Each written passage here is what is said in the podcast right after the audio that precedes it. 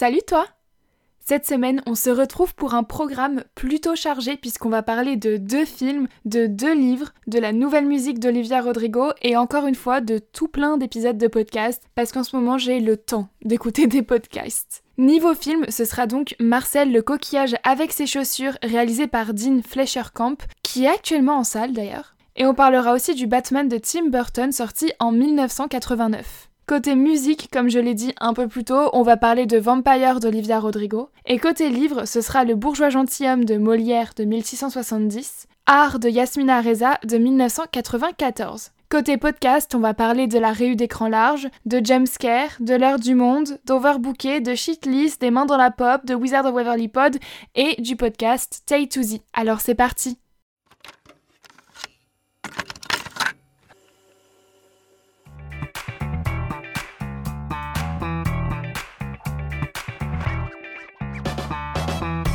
Swift is aiming somewhere even higher, a mode of timelessness few pop stars even bother aspiring to. Excuse me, um, have you seen Ruth? Brown hair, smile that would shake the earth, hates peas. A white man broke in today.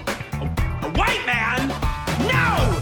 Once men have tasted caviar, it baffles me how they settle for catfish. Quand on vient consulter, c'est qu'on a quelque chose à dire et quelque chose qu'on ne veut pas dire. Because baby, I'm de Dieu, de putain de bordel de merde, de saloperie, de connard, d'enculé de ta mère. Typical!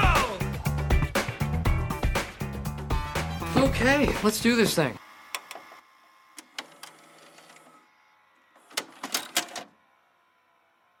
Alors, je pense qu'on va tout de suite commencer par le film Marcel le coquillage avec ses chaussures parce que j'ai extrêmement hâte de vous en parler. Marcel est un adorable coquillage qui vit seul avec sa grand-mère Connie depuis sa séparation avec le reste de leur communauté. Lorsqu'un réalisateur de documentaire les découvre dans son Airbnb, la vidéo qu'il met en ligne devient virale et offre à Marcel un nouvel espoir de retrouver sa famille. Alright, so I'm making like a little documentary. Oh, it's like It's a like- movie, but nobody has any lines and nobody even knows what it is while they're making it. Mm. No? Tell me about what's life like. It's pretty much common knowledge that it takes at least 20 shells to have a community. My cousin fell asleep in a pocket, and that's why I don't like the saying everything comes out of the wash. Because sometimes it doesn't, or sometimes it does, and they're just like a completely different person. So it's actually only two of us now myself and my grandmother, Nana Connie. We like to watch 60 Minutes because Leslie Stahl is fearless. Nana, make the noise. Sometimes I find my mind wandering, thinking, what would my family think? Do you think they could be out there? Marcello, let's forget about being afraid. Just take the adventure. Okay, let, let's do it. Hi, everybody. It's Marcel. I'm recording this video because I'm looking for my family.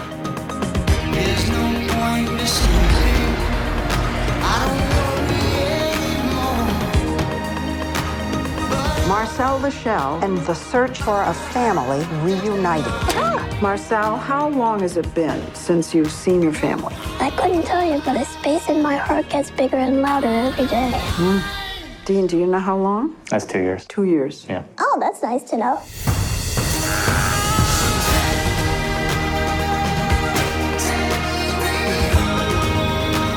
There's so many places that they could be. Marcel the shell with shoes on. You are beautiful. There must be so many others like me.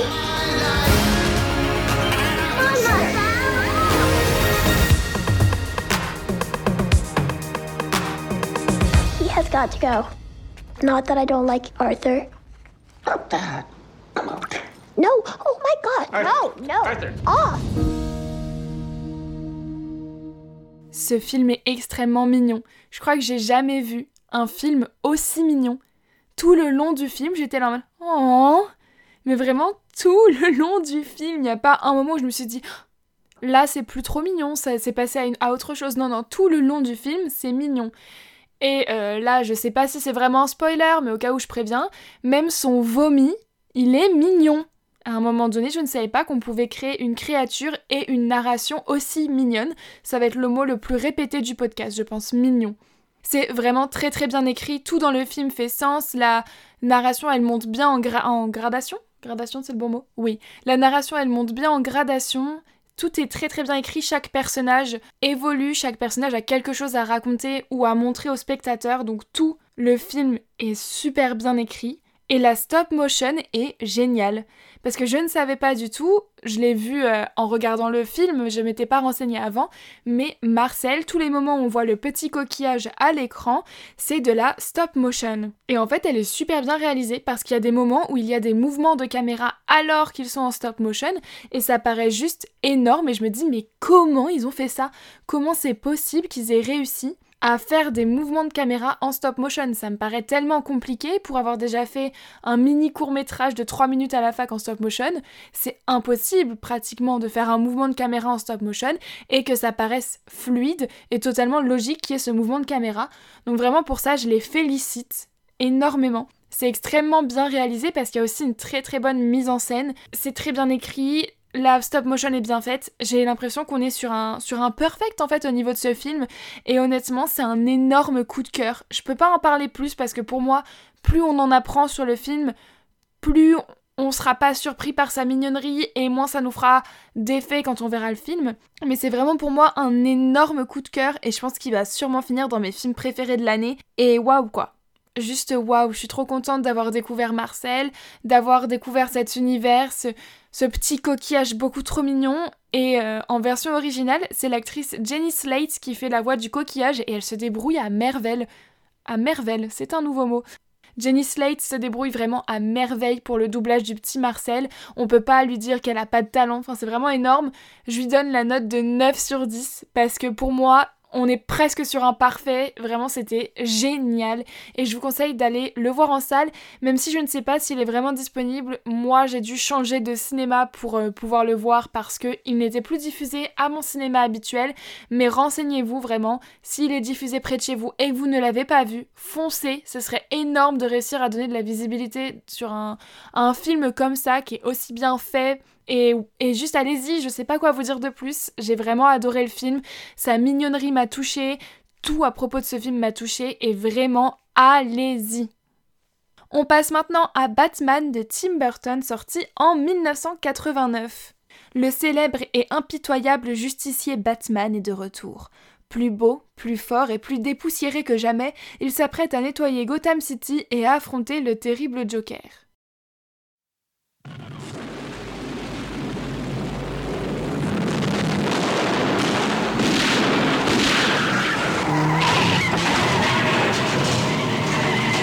Vicky Vale. Hi. Bruce Wayne. And what do you do for a living?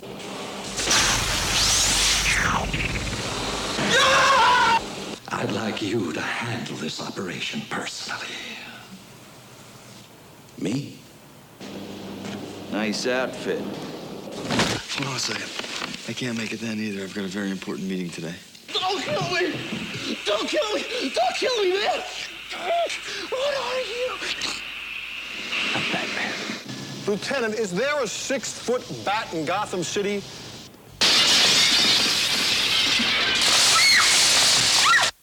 Alfred, let's go shopping.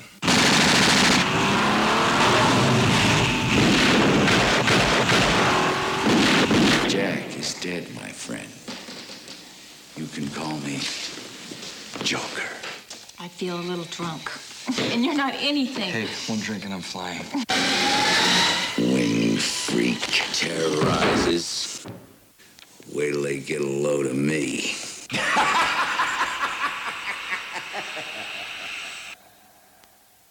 Je l'ai vu quand j'étais très petite. Donc j'avais pas un très bon souvenir de ce film et je m'attendais à ce qu'il soit vraiment nul parce que c'est vrai que c'est un film qui je pense est passé sur la shitlist d'ailleurs. Enfin ce film, il y a que des échos mauvais en fait sur ce dernier. Au final, c'est pas aussi nul que ce que j'ai lu ou entendu.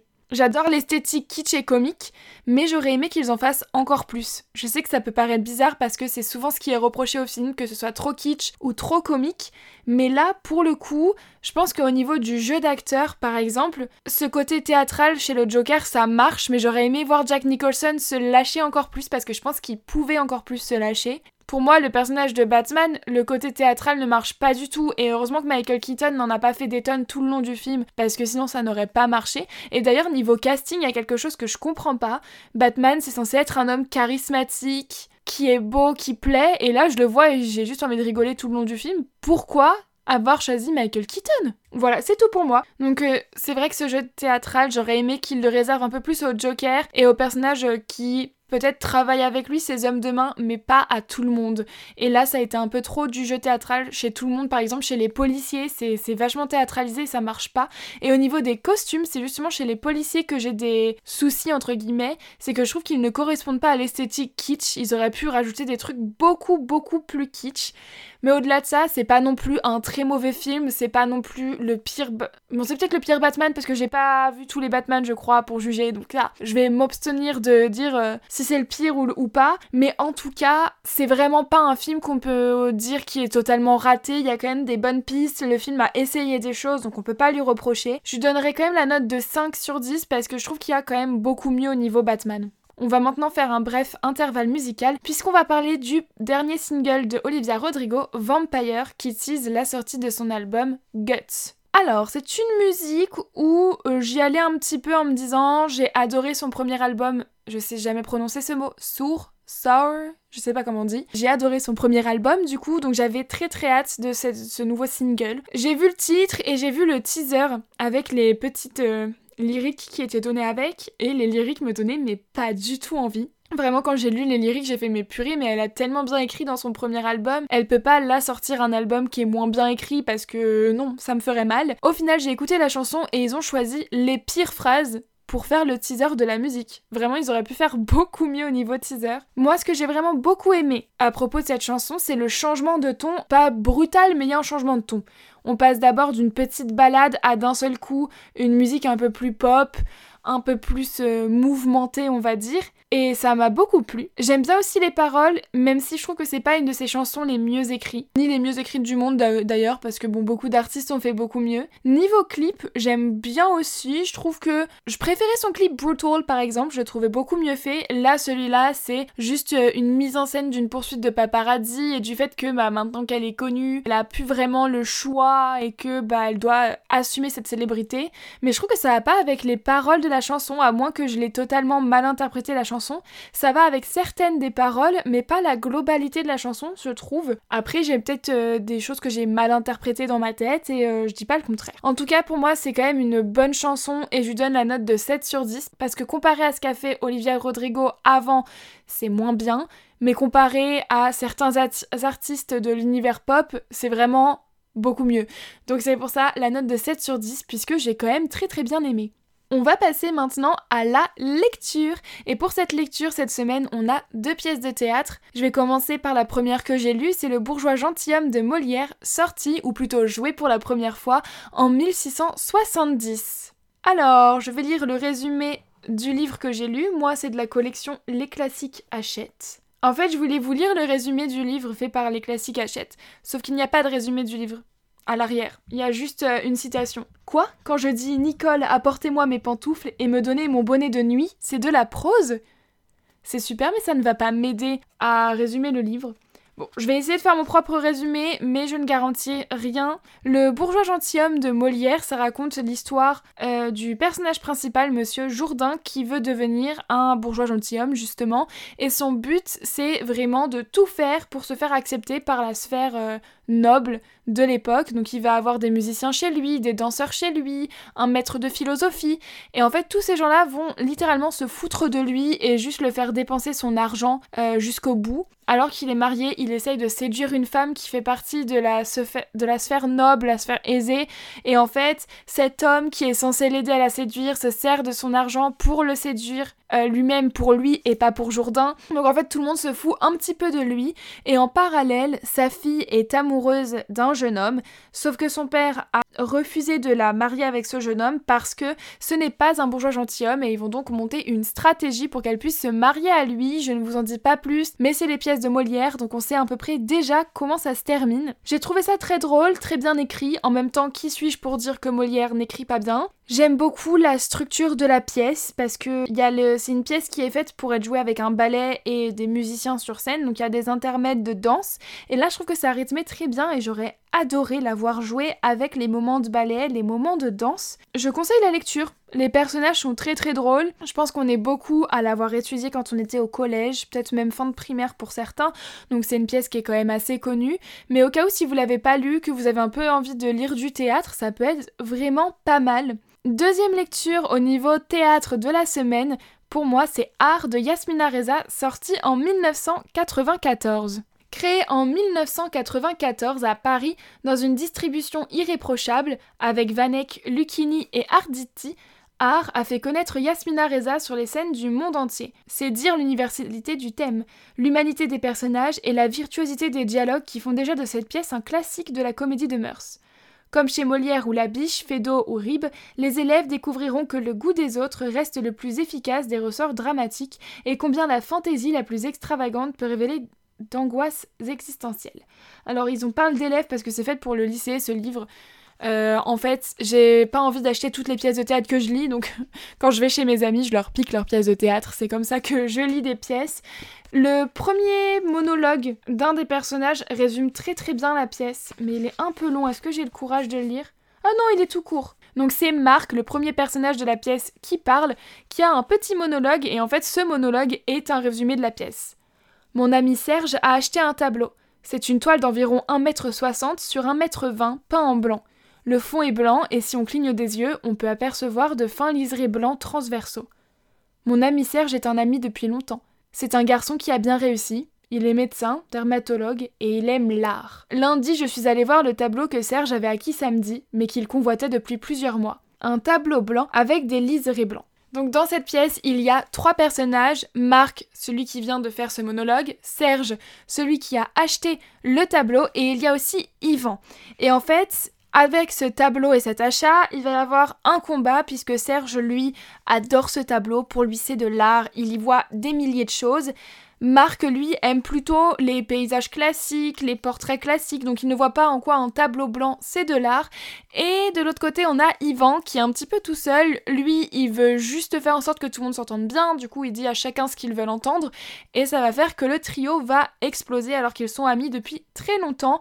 Ça ne révèle pas que des questionnements sur l'art, sur euh, la beauté des choses, mais aussi un petit peu sur les classes sociales, les les différents types de vie, je sais pas comment dire ça autrement, mais il y a des meilleurs mots pour le dire. Mais c'est vraiment une pièce qui est très très bien. Moi, ça fait très très longtemps que je voulais la lire, puisqu'on en a parlé pendant notre cours de philo sur l'art en terminale. Aujourd'hui, j'ai fini ma licence, donc ça vous prouve que c'était il y a longtemps. C'est vraiment une super pièce qui est très très bien écrite, qui remet en question toute notre conception de l'art et de ce qui est considéré comme précieux ou beau ou important ou prestigieux. Ça remet aussi en cause la fragilité des rapports humains, parce que ici, il suffit d'un petit tableau pour que tout se casse, pour que les gens ne soient plus amis. Et moi, en fait, tout le long où j'ai lu cette pièce, j'ai vraiment eu envie de la jouer. Déjà parce que l'écriture, elle est assez simple, ce qui nous permet de comprendre tout, tout ce que disent les personnages, mais en plus, elle est magnifique à la fois parce qu'elle est très très bien écrite, elle est très très bien amenée, il n'y a pas un dialogue qui, qui sonne faux, il n'y a pas un moment où on se dit mais pourquoi le personnage dit ça. Et ça ça arrive très souvent quand on lit des pièces de théâtre. Et là c'est vraiment pas du tout le cas. Je trouve qu'il y a une très très bonne caractérisation des personnages, chacun sont intéressants, chacun sont précieux et importants à la pièce. Et il y a rien à changer, c'est je pense une de mes pièces de théâtre préférées maintenant. Je donnerai la note de 9,5 sur 10 tellement pour moi cette pièce est très très bien écrite et j'aimerais beaucoup, mais beaucoup la jouer, vraiment beaucoup. On va passer maintenant au podcast et les podcasts, je pense que je vais pas passer énormément de temps par épisode parce qu'il y en a plutôt beaucoup. Je vais essayer de compter combien il y a d'épisodes. 1, 2, 3, 4, 5, 6, 7, 8, 9, il y a 10 épisodes. Je vais pas passer 5 minutes par épisode parce que sinon ça va être un petit peu long. Donc je vais commencer tout de suite avec le dernier épisode de la réunion d'écran large. Catwoman, Wonder Woman, She-Hulk, c'est quoi le problème avec les super-héroïnes? Comme le nom l'indique, ce podcast revient sur la place des femmes dans les films de super-héros, tous studios confondus, et moi ça m'a beaucoup intéressé puisque mon oral de TPE, je l'ai fait sur la place des femmes dans les films et les récits héroïques. Donc on avait comparé l'Iliade et l'Odyssée avec les films Marvel. C'était vraiment la pire comparaison possible parce que d'un côté on a un chef-d'œuvre, d'un autre on a un Donc c'était un peu la pire comparaison possible. Donc un sujet auquel je m'intéresse, pour lequel j'ai fait des recherches. Donc j'étais un petit peu euh, la personne pour écouter le podcast. Ça parle vraiment de tous les aspects de ces films de grands studios. Donc ça passe par le scénario, les conditions de tournage, la publicité dans les médias, la post-prod aussi, au choix des actrices qui est vraiment très très important et c'est vraiment une vue globale sur le sujet, c'est extrêmement intéressant, je trouve que ça a été très bien fait même au niveau des recherches, etc. Donc c'est un très bon épisode de podcast pour moi et je donnerai la note de 8,5 sur 10. Je vais maintenant passer au deuxième épisode de la réu d'écran large que j'ai écouté cette semaine et c'est sur Élémentaire, l'injuste bide de Pixar. C'est un tout petit épisode si je me souviens bien qui revient sur les sorties salles du studio euh, au fil des années et leur, euh, le public qu'ils ont réussi à amasser. C'est très intéressant si vous voulez une vue d'ensemble sur le studio Pixar. Je vais donner la petite note de... Enfin petite note, c'est quand même une très bonne note, hein, de 8 sur 10. On passe à un autre podcast maintenant, c'est Scare. Je crois que j'ai déjà parlé de Scare sur ce podcast, mais je ne suis pas sûre. Alors au cas où, c'est toute une équipe fan de cinéma d'horreur qui revient chaque semaine sur un film bah, d'horreur. Cette semaine, c'était le Croque-Mitaine, je crois qu'il est sorti en salle il y a pas longtemps. L'équipe revient vraiment sur les défauts du film, et on apprend que le film s'écarte du livre et de son matériau de base. C'était très intéressant, mais ça va pas assez en profondeur à mon goût sur le film, parce qu'on va parler un petit peu des plans, de la direction artistique, mais pas tant que ça au final, ils vont vraiment rester posés sur le fait que c'est une adaptation ratée du livre de Stephen King. Et j'avoue que j'aurais aimé un petit peu savoir la qualité de jeu des acteurs, euh, l'éclairage dans le film, etc. Enfin, le genre de détails qui peuvent me faire dire, ok, peut-être c'est pas une adaptation réussie, mais le film est bien en soi en tant que film. Donc je suis un petit peu déçue par cet épisode et je lui ai donné la note de 6 sur 10 puisque d'habitude c'est des épisodes qui sont assez intéressants et je pense que c'est juste parce que une ou deux des chroniqueuses si je me souviens bien étaient fans de Stephen King ou du moins des adaptations de Stephen King et donc forcément ça a pris une grande place dans le podcast. On passe maintenant au podcast L'heure du monde qui a tourné un épisode spécial en direct sur Poutine, 20 ans d'aveuglement en Occident. L'épisode revient vraiment sur toute la carrière politique et les guerres orchestrées ou gagnées par Poutine, mais parfois c'est les deux à la fois. C'était extrêmement intéressant. Vraiment pour moi qui ne connais pas vraiment très très bien le sujet puisque bah, soit j'étais trop petite quand les événements se sont passés donc euh, je comprenais pas ce qui se passait, soit c'est pas forcément un moment où je m'intéressais beaucoup à la politique et à l'actualité, et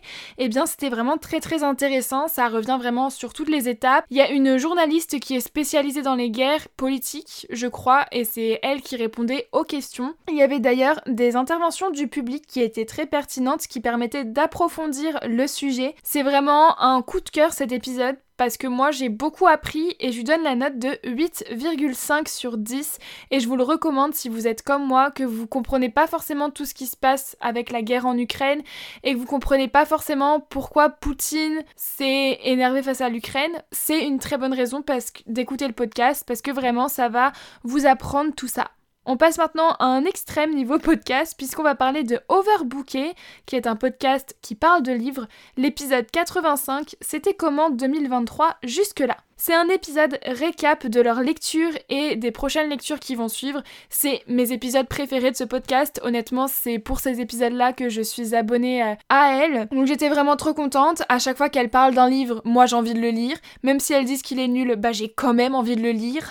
Donc c'est vraiment trop trop bien. Je vous le recommande si vous êtes comme moi, que vous aimez lire et que vous n'avez pas forcément le temps. Donc pour vous prendre la dose de lecture dont vous avez besoin, euh, écoutez ce podcast. C'est vraiment très très bien. Elle vous détaille leur lecture sans vous spoiler. Les trois quarts du temps, elles ne spoilent pas ou sinon elles préviennent. Donc c'est vraiment génial. Et même si vous êtes à court de lecture, que vous ne savez pas quel euh, prochain livre lire, et eh bah ben, elles ont beaucoup de suggestions avec leur propre lecture et c'est trop trop bien. Il nous reste encore 4 podcasts. J'essaye de me dépêcher pour que cet épisode ne soit pas trop long, mais j'ai peu d'espoir. On va passer à Shitlist. Il y a deux épisodes de podcast que j'ai écoutés cette semaine et le premier c'est Anaconda le prédateur de 1997. C'était un épisode un peu spécial puisque un des chroniqueurs quittait le podcast pour partir vers de nouvelles aventures et c'était un épisode un peu moins intéressant de ce fait parce que ça parlait du film mais à la fin ça parlait un peu plus du départ de ce chroniqueur. Mais ses adieux à, à, Romain, donc le chroniqueur qui parle, étaient marrants et mignons, donc j'en veux pas trop au podcast. Je vais donner la note de 6,5 sur 10. Le deuxième épisode, c'est le courrier des Durandos, le pire départ sur les pires films avec une pop star. J'ai pas beaucoup aimé cet épisode parce qu'ils ont beaucoup divagué, mais euh, le courrier des Durandos, il est enregistré à la suite de Anaconda le prédateur, donc forcément ils sont toujours dans ce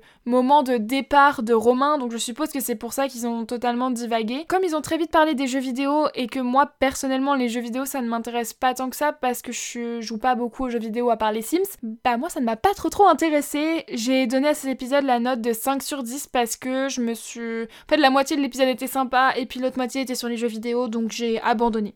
Plus que 3 podcasts, on y est presque. Je vais vous parler des Mains dans la Pop, c'est leur 23e épisode qui parle de Vianney, de Skyblog et de Black Mirror. Comme d'habitude, elles reviennent sur l'actualité. Très... C'est très très drôle de les voir parler de l'actualité parce que là, en plus, cette semaine, c'était sur la fermeture de Skyblog. Donc elles sont revenues sur leur blog à elles qu'elles avaient à l'époque où c'était la mode et euh, c'était très très très marrant. C'est vrai que les mains dans la pop, comme c'est un podcast qui parle de l'actualité, bon bah j'ai pas forcément à le à, faire un résumé de ce dont elles parlent puisque ça paraît logique. Euh, je vais donner la note de 7 sur 10 et je vous conseille vraiment d'écouter les mains dans la pop parce que c'est un podcast plutôt sympa qui vous résume l'actualité. Donc si vous avez loupé un petit truc de pop culture, bon bah comme ça vous allez vous allez l'apprendre et souvent ça, ça approfondit un peu plus le sujet d'actualité en question que seulement la part qui est euh, connue dans la pop culture. Je sais pas comment expliquer, dans ma tête c'était très clair, mais mes explications sont nulles à chier. Maintenant on passe aux deux épisodes de podcast que j'ai écoutés qui sont des podcasts américains, donc si vous ne parlez pas anglais, c'est pas vraiment pour vous. Le premier, c'est l'épisode 21 de Wizard of Waverly Pod, dont j'ai déjà parlé la semaine dernière. C'est avec l'acteur Bill Schott et ils ont parlé de pourquoi Wizard of Waverly Place du coup était son meilleur souvenir, sa meilleure expérience en tant qu'acteur sur un tournage. C'était très intéressant et drôle au début, comme d'habitude, de les voir parler de leur expérience, mais là le podcast il commence à être un petit peu redondant. On est au 21e épisode, il continue toujours d'inviter des acteurs, mais ça tourne qu'autour des mêmes questions et ils pensent pas à poser des questions qui je ne sais pas, passerait au-delà de la série. Il pourrait parler de la série au début, puis ensuite nous parler un peu plus de la carrière de l'acteur, de après comment ça s'est passé après Wizard of Waverly Place, ou ce genre de questions, et ils y pensent pas forcément, ou alors quand ils y pensent, on n'a pas forcément des questions qui sont approfondies, ou des questions qui ont une vraie réponse. Euh, des fois, ils vont juste ouais, c'était bien, et puis voilà, c'est fini. Donc ça commence un petit peu à devenir euh, trop habituel. En plus, là, c'est un invité qui était déjà venu, donc on connaissait déjà une petite partie de ses réponses. Je vais donner la note de 4 sur 10 et j'espère que ça va s'améliorer dans les prochaines semaines. On passe au dernier podcast de cette émission, c'est le podcast Take to Z. Pour vous résumer, c'est un podcast pour les fans de Taylor Swift, pour les Swifties, comme euh, on aime nous appeler sur les réseaux sociaux. À chaque épisode, les deux hosts du podcast vont décrypter une chanson de Taylor Swift, donc ils vont d'abord parler de ce qu'ils aiment, ce qu'ils n'aiment pas sur la chanson, de quelles sont leurs paroles préférées, leurs tournures de phrases préférées que Taylor a pu écrire, comment s'est passée la production, etc. quand ils ont ce genre d'informations. Et après, il y a la partie Gossip Girl, mais moi c'est vraiment une partie que je n'aime pas, c'est une partie gossip en mode Oh là là, mais pour qui a-t-elle écrit cette chanson? Et moi personnellement ça ne m'intéresse pas vraiment. Donc en général j'écoute tout le podcast et au moment où ça arrive à la partie gossip, je m'en vais puisque je n'écoute pas les chansons de Taylor pour en apprendre plus sur sa vie. Et là c'était un épisode sur la chanson So It Goes de l'album Reputation sorti en 2017. Moi, c'est une chanson que j'aime beaucoup et pour le coup, bah là, cet épisode de podcast, je ne l'ai pas aimé. Pourquoi? Parce qu'ils n'ont pas vraiment fait d'investigation sur la chanson. Ils sont vraiment restés que sur Ah, j'aime bien. Et au fait, vous savez, cette chanson, écrite à propos de cette personne. Mais au fait, on aime bien, nous, nos phrases préférées, c'est ça. Et ils n'ont pas du tout fait d'investigation sur la chanson. C'était un épisode de podcast qui était très court. Ils ont même pas signalé Ah, on n'a rien pu trouver sur comment la chanson a été faite ou Oh, c'était pas intéressant ce qu'on a trouvé sur comment la chanson a été faite, de à quoi elle a été écrite. Non, ils n'en ont juste pas du tout parlé. Donc je suis un petit peu déçue pour cet épisode. C'était. Il y avait une trop grosse partie gossip en fait, j'ai l'impression. Donc je lui ai donné la note de 3,5 sur 10 et j'espère que ça va s'améliorer pour les prochains épisodes. D'ailleurs, si vous avez des références de podcasts sur Taylor Swift qui parlent d'autre chose que de sa vie privée, je suis preneuse. Moi, vous savez, euh, je suis fan de Taylor Swift, comme je l'ai dit, a plusieurs épisodes de, podcast. Donc si je peux en, en, apprendre un peu plus sur son processus d'écriture ou sur comment elle produit ses sons, bah oui, là je suis à fond. Mais si c'est seulement pour me parler de « Oh, elle a écrit cette chanson pour cette personne » ou « Cette personne a été sa muse », bon... Euh, j'ai pas envie de le savoir, ça ne m'intéresse pas. Et voilà, c'est la fin de ce podcast. Cette semaine, il était assez long puisque j'avais eu le temps de voir des films, de lire des livres. Il y avait même une chanson qui est sortie que j'ai écoutée pour une fois. J'espère que ça vous a plu et n'hésitez pas à venir suivre le podcast sur les réseaux sociaux et à venir m'informer de vos avis. Si ça se trouve, vous n'avez pas du tout le même avis que moi sur, euh, je ne sais pas, par exemple Marcel. Peut-être que vous avez détesté Marcel le petit coquillage. Mais là, par contre, si vous avez détesté Marcel le petit coquillage, il va falloir qu'on parle. Ça veut juste dire que vous n'avez pas de goût et que vous êtes allergique à la mignonnerie et ça, c'est très très grave. En tout cas, n'hésitez pas à venir nous rejoindre sur, Instagram et sur Twitter. C'est ça vaut Cinématon puisque c'est aussi l'Instagram et le Twitter de mon deuxième podcast Cinématon. On se retrouve la semaine prochaine. D'ici là, portez-vous bien, prenez soin de vous et prenez le temps de découvrir le film qui vous fait tant envie, la série qui vous fait tant envie ou tout autre objet culturel dont vous avez envie d'explorer la signification, d'explorer la création. À la semaine prochaine. Zoubi You look like you need a drink. Shut up. Shut up. I didn't say anything. On n'est pas trop bien là, en famille, comme les quatre couilles d'un main. You appear displeased. Do I? We find ourselves seated beside each other, Miss Bridgerton. I'd like to think you're happy about that. Perhaps, Your Grace. It would be better if you refrained from thinking about me. J'ai dit, la femme a toujours été le plus fidèle compagnon de l'homme. Non Ça c'est le chien I love you. Love you. Bye. It's nice to meet you. You too.